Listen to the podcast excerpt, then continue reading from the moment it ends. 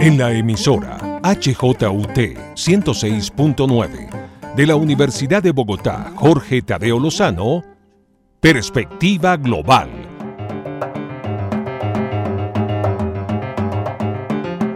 Un análisis a todos los cambios y retos que el siglo XXI le plantea al mundo. Presenta y dirige Doris Ramírez Leighton, experta en relaciones internacionales e investigadora de Asia-Pacífico.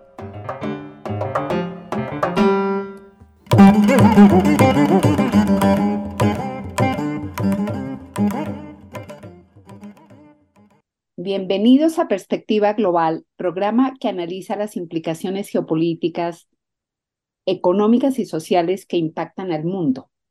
Y hoy precisamente queremos eh, analizar el tema de las elecciones presidenciales en Turquía que acaban de suceder. Así que Recep Tayyip Erdogan, líder del AKP, Partido de la Justicia y el Desarrollo, obtuvo poco más del 52% de los votos contra su contrincante Kemal Daroglu. Así que em, Erdogan gobernará Turquía cinco años más, lo que le dará estar en el poder un cuarto de siglo porque ya lleva 20 años.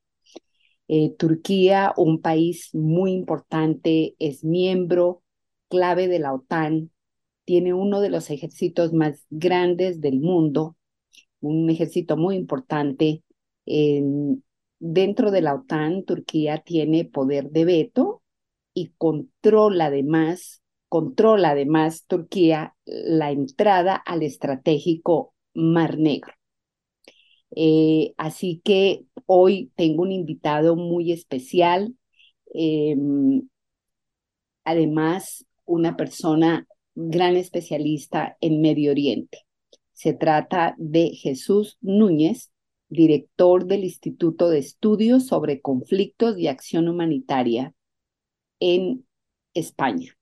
Bienvenido, Jesús, y muchas gracias por aceptar esta invitación.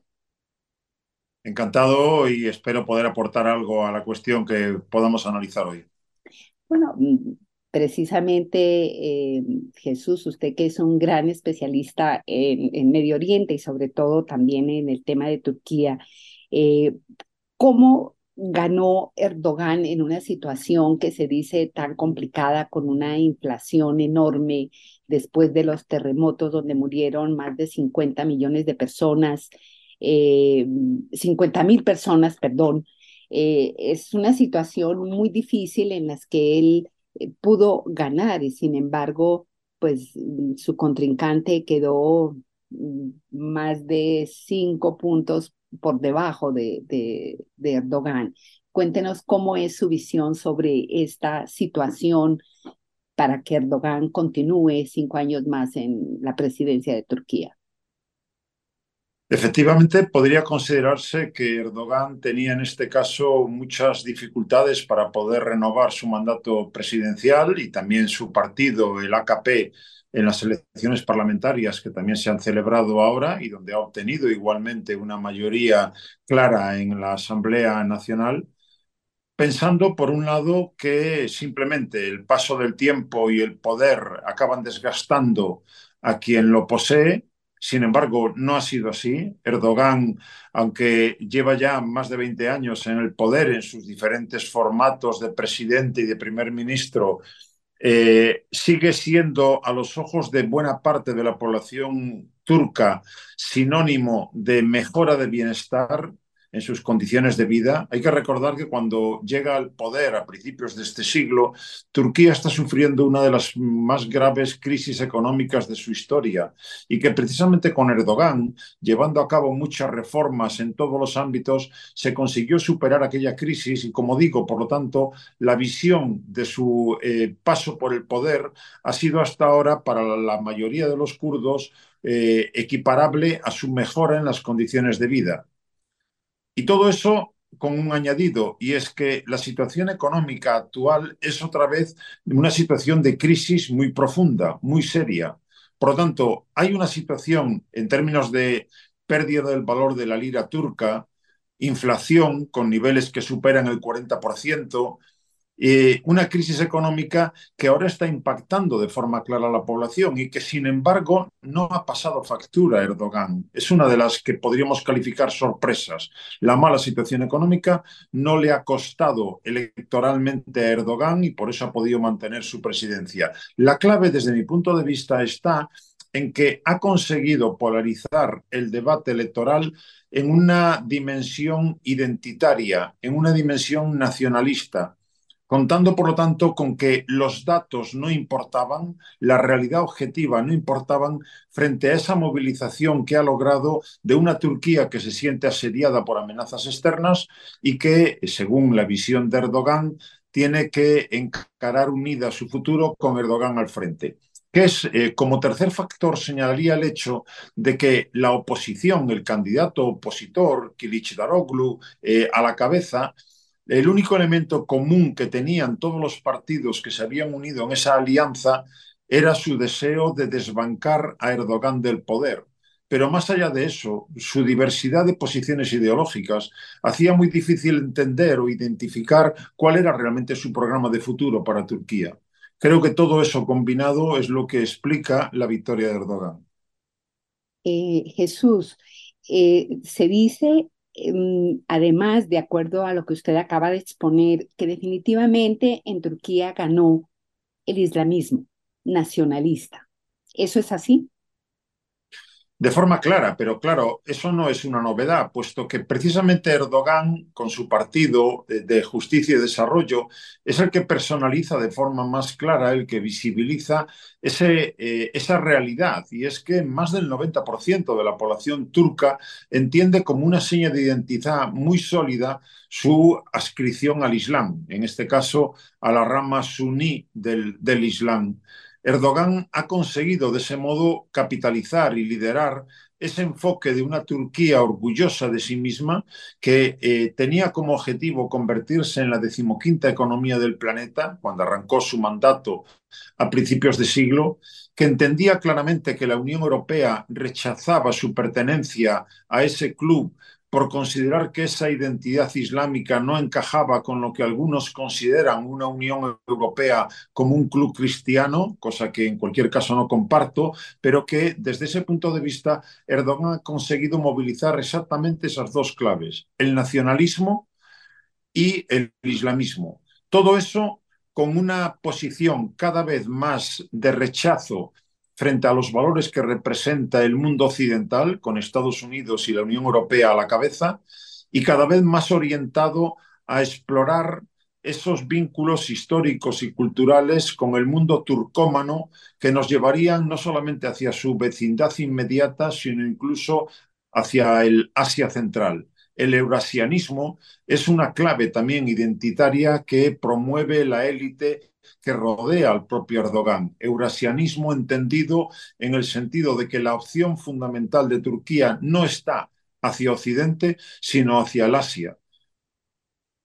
Eso eh, queda absolutamente muy claro con su exposición, Jesús, eh, teniendo eh, en, en, digamos, en las miras que definitivamente no estará Turquía en sintonía con Europa y con toda la asociación, eh, eh, con la Alianza Atlantista. Es decir, Estados, eh, Turquía también culpa un poco a las sanciones que le puso Estados Unidos en el 2018 y dicen que la recesión que hoy tienen también se la deben a esas sanciones. Es por eso que también hay un poco, no, no exactamente, pero sí es un poco un castigo a Occidente, sobre todo a Estados Unidos? Bueno, visto desde la perspectiva de Washington o de Bruselas, eh, está claro que Turquía es un actor cada vez más incómodo.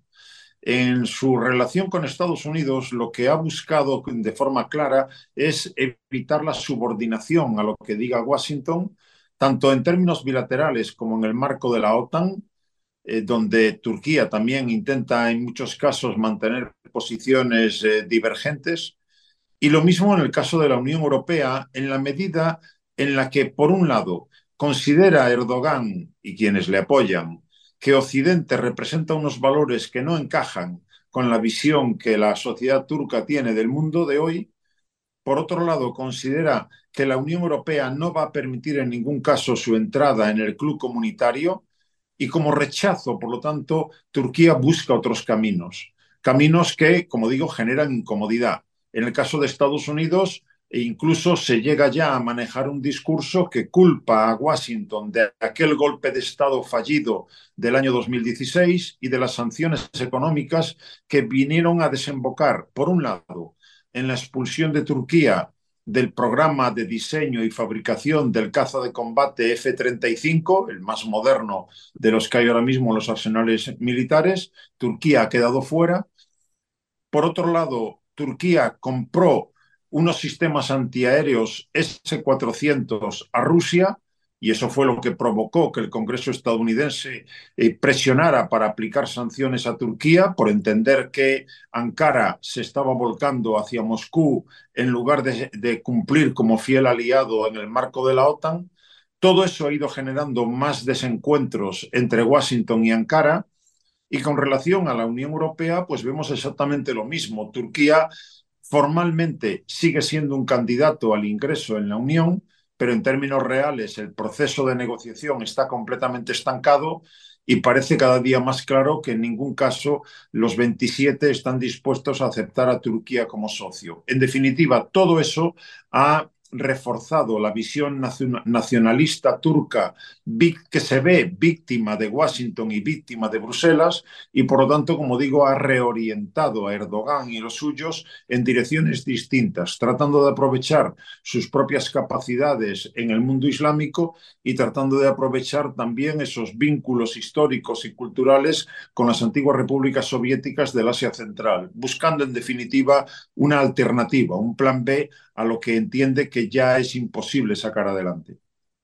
Eh, Jesús, mm, además usted considera que Turquía viene ganando mucho peso geopolítico eh, con esta, este tema de la guerra Rusia-Ucrania de fondo, porque, eh, bueno, además ha sido mediador para algunas negociaciones que no salieron Em, adelante en meses anteriores, cuando se decía que las, la situación podría haber, haberse llevado a cabo. Entonces, eh, Turquía en este momento es un, un, un, eh, actor político muy importante con respecto al equilibrio que él trata de tener tanto con con la Unión Europea y con eh, Moscú y con la propia. Efectivamente. Efectivamente, tenemos que entender que Turquía tiene conciencia de grandeza, tiene conciencia de liderazgo y lo que busca es renovar ese papel de líder de la región en donde está ubicada fundamentalmente Oriente Próximo y Oriente Medio. Por lo tanto, no hay ninguna duda sobre la voluntad de Turquía de jugar un papel activo e importante en la región. Y eso en diferentes frentes, porque por un lado le ha permitido jugar ese papel de proponerse al menos como mediador en el conflicto en Ucrania, en la medida que tiene relaciones con Moscú por un lado, pero también las tiene por Kiev. Recordemos que a día de hoy Turquía es quien ha eh, eh, jugado un papel importante para permitir el acuerdo sobre la exportación de cereales, puesto que su posición geopolítica controlando el estrecho del Bósforo y los Dardanelos le permiten ser la puerta de entrada y salida de todo lo que va del Mar Negro al Mar Mediterráneo. Turquía está vendiendo armas a Ucrania por un lado, pero también mantiene buenas relaciones con Rusia por el otro lado, fundamentalmente en términos eh, energéticos también turismo, también en agricultura. Por lo tanto, ahí tiene un potencial papel a jugar en el futuro cuando se den las condiciones para eh, acercar posiciones entre Moscú y Kiev. Por otro lado, también tiene esa misma pretensión de liderazgo en el conjunto de Oriente Próximo y Oriente Medio, una pretensión que choca con la que tiene también Arabia Saudí, e Irán, que son otros actores importantes en la región y que también aspiran a liderar. Desde ese punto de vista, lo que podemos entender hoy, situados en la actualidad, es que Turquía tiene unas ambiciones que superan a sus capacidades. Como dije antes, Turquía está ahora mismo en una muy seria crisis económica. No tiene capacidad real ni para mejorar las condiciones en su propio país y menos aún para poder influir en lo que ocurre más allá de sus fronteras. Y por lo tanto, Turquía se encuentra ahora ante un necesario ejercicio de pragmatismo para poder encajar esas ambiciones en función de sus verdaderas capacidades, no de lo que sueña, sino de lo que realmente es y de lo que realmente tiene. Y es ahí donde queda por ver si en este nuevo periodo de la presidencia de Erdogan se va a ir hacia una posición más pragmática, más realista, o si Erdogan va a seguir en cierta medida soñando despierto, pensando que puede ir más allá de donde sus propias fuerzas le permiten realmente. A día de hoy Turquía necesita inversiones, necesita ayuda, necesita empresarios y socios que quieran apostar por el país y para eso necesita generar confianza y estabilidad. Y ese es el gran reto que tiene ahora para adelante en los próximos cinco años. Dentro de ese, de, de, esta, de este análisis final, eh, Jesús, eh, Erdogan, una cosa que no ha hecho es eh, subir el, el, el, costo de los intereses bancarios. Y es una de las razones por las cuales eh, la inflación cada vez es más alta. La gente eh, quiere volver a su anterior vida de, de, de, progreso, sobre todo en el tema alimentario para la gente más pobre. Así que usted cree que en este tema Em, eh, económico, financiero, mm, Erdogan debe llegar definitivamente a ser pragmático? Eh, creo que los hechos le van a forzar a ello, pero es cierto que de momento lo que está desarrollando es una política económica absolutamente heterodoxa. Eh, lo que está haciendo es bajar los tipos de interés en una situación en la que claramente la inflación se está desbocando, en la que se están creando más problemas para poder satisfacer las necesidades básicas a buena parte de la población. Todo eso mientras queda por reconstruir todas las zonas que han sido afectadas de manera muy grave por el terremoto y entiendo que de ese modo, aunque a corto plazo, como acaba de hacer justo antes de las elecciones presidenciales, por ejemplo, ha aumentado un 45% el salario de todos los funcionarios. Obviamente es una medida electoralista que le ha rendido buenos resultados, pero que genera un problema mayor para poder gestionar una situación tan delicada como la de la economía turca a día de hoy, porque ha ido más allá de donde, en, términos generales, cabría pensar que es razonable. Luego queda por ver cuánto tiempo va a poder sostener una situación de ese tipo cuando hay una población que va a ver que sus promesas no van a poder ser cumplidas y que su bienestar más bien se va a deteriorar todavía más. Luego, desde ese punto de vista, entiendo, ya digo, que Erdogan se va a ver forzado a dedicar mucho más tiempo y esfuerzo a gestionar la agenda interna del país con los graves problemas que hay allí, que a poder pensar en qué hacer ahí fuera. Em, hay otro tema que es muy interesante eh, plantearlo y es em, cuando el, presidente Putin dice que en Turquía debería ser un UF energético de gas y petróleo. Esa es una posibilidad que le ayudará a Erdogan en el tema económico de su país. Claramente, pensemos en primer lugar que eh, Turquía es un país de más de 80 millones de habitantes ya y que tiene sus propias necesidades energéticas por cubrir. Turquía no dispone ni de gas ni de petróleo, por lo tanto, eso explica el que haya aumentado sus vínculos con Moscú, buscando en primer lugar, como digo, satisfacer sus propias necesidades energéticas. Y en buena medida está empeñado en ello. Y al mismo tiempo se han ido generando diferentes planes sin concretar en buena medida a día de hoy, para convertir efectivamente a Turquía en una vía de tránsito del de gas y el petróleo ruso hacia Europa. Pero eso queda absolutamente trastocado en el momento en el que estalla, a partir de la invasión rusa de febrero del año pasado de territorio ucraniano, estalla una ecuación que hacía que Europa Occidental y Europa Central iban a seguir demandando cada vez más gas y cada vez más petróleo de Rusia. Eso ya no es así. La Unión Europea ha puesto en marcha mecanismos que han intentado y lo están logrando eliminar la dependencia energética de Moscú.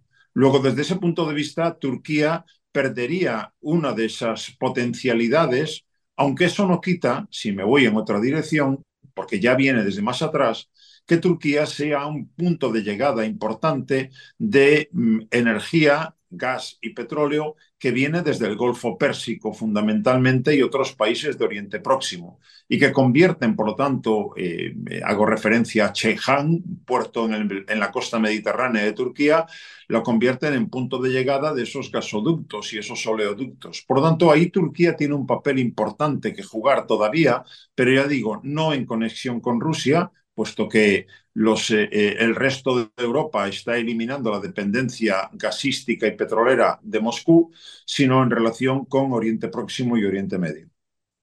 Y a propósito, aunque este tema eh, estamos hablando de, Turquía, ¿usted cree que a largo plazo la Unión Europea podrá tener gas y petróleo de otros países que no sean Rusia?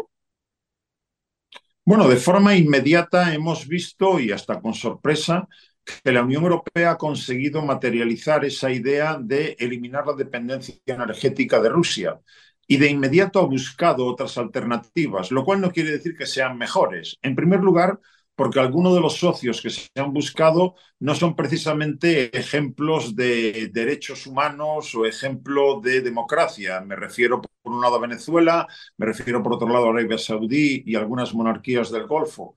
Por otro lado, tampoco parece muy buena noticia porque significa seguir apostando por gas y petróleo cuando nos encontramos ante la amenaza de una crisis climática que nos debería forzar a una rápida transición energética hacia otras fuentes de energía que no sean los combustibles fósiles. Y sin embargo, lo que hemos visto de inmediato es que la Unión Europea ha buscado alternativas energéticas, pero en el mismo terreno, en el terreno del gas y en el terreno del petróleo. Lo que queda pendiente, mientras tanto, es si la Unión Europea va a ser capaz en realidad de llevar a cabo esa transición energética para no tener que depender de socios que luego pueden chantajear a esos países europeos y por otro lado de ir a un modelo energético que no sea dependiente de los combustibles fósiles. Es una de las principales asignaturas pendientes que tenemos en el futuro inmediato. Es difícil a largo plazo, ¿no? Que Europa pudiera eh, sostenerse como está sin depender de, de Rusia.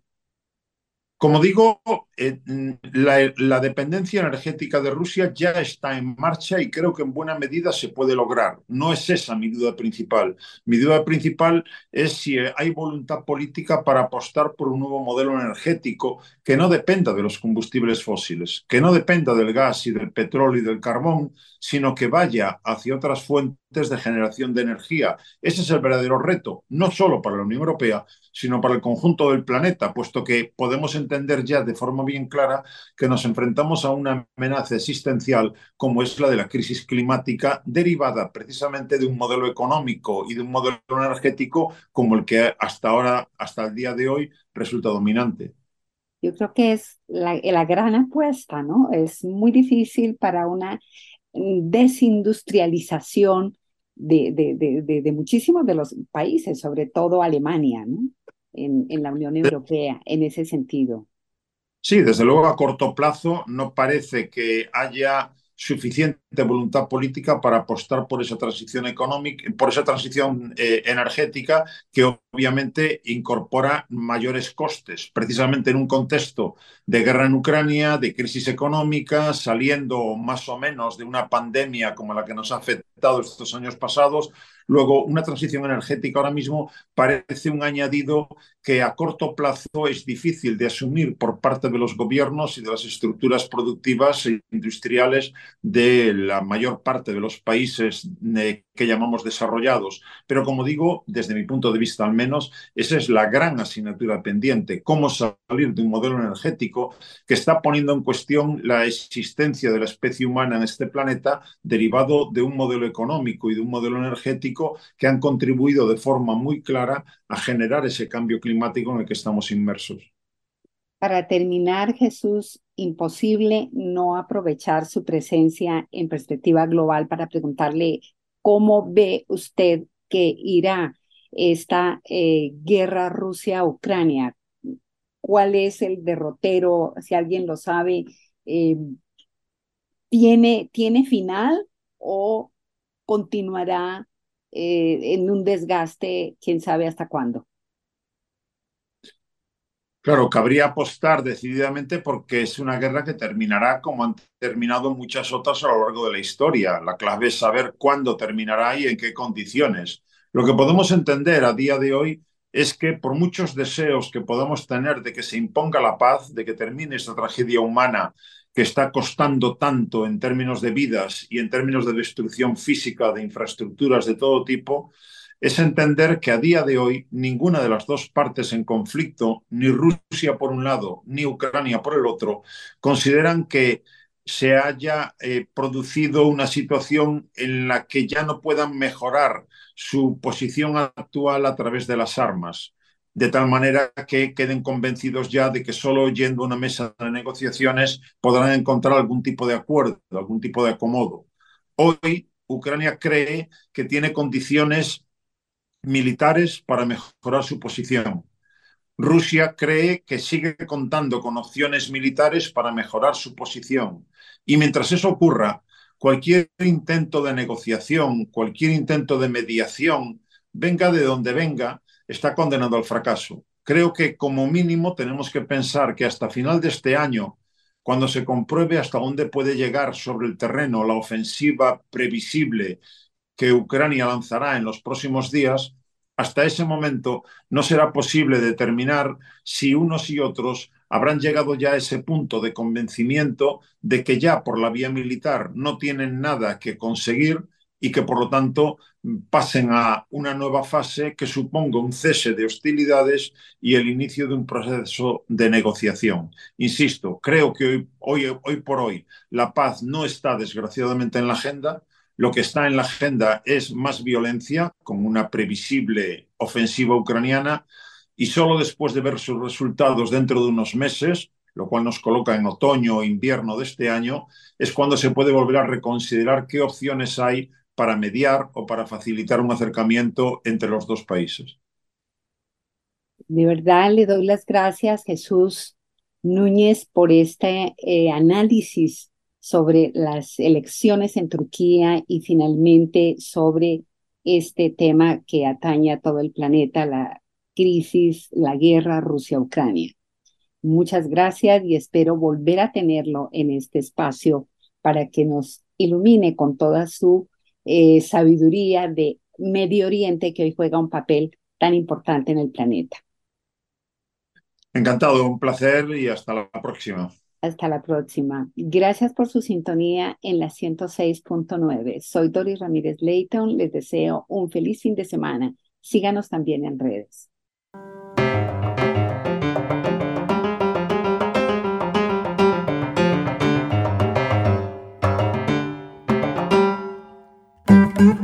En la emisora HJUT 106.9 de la Universidad de Bogotá, Jorge Tadeo Lozano, Perspectiva Global.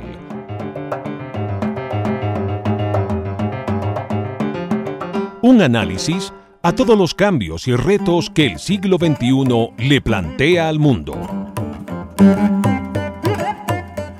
Presenta y dirige Doris Ramírez Leighton, experta en relaciones internacionales e investigadora de Asia-Pacífico.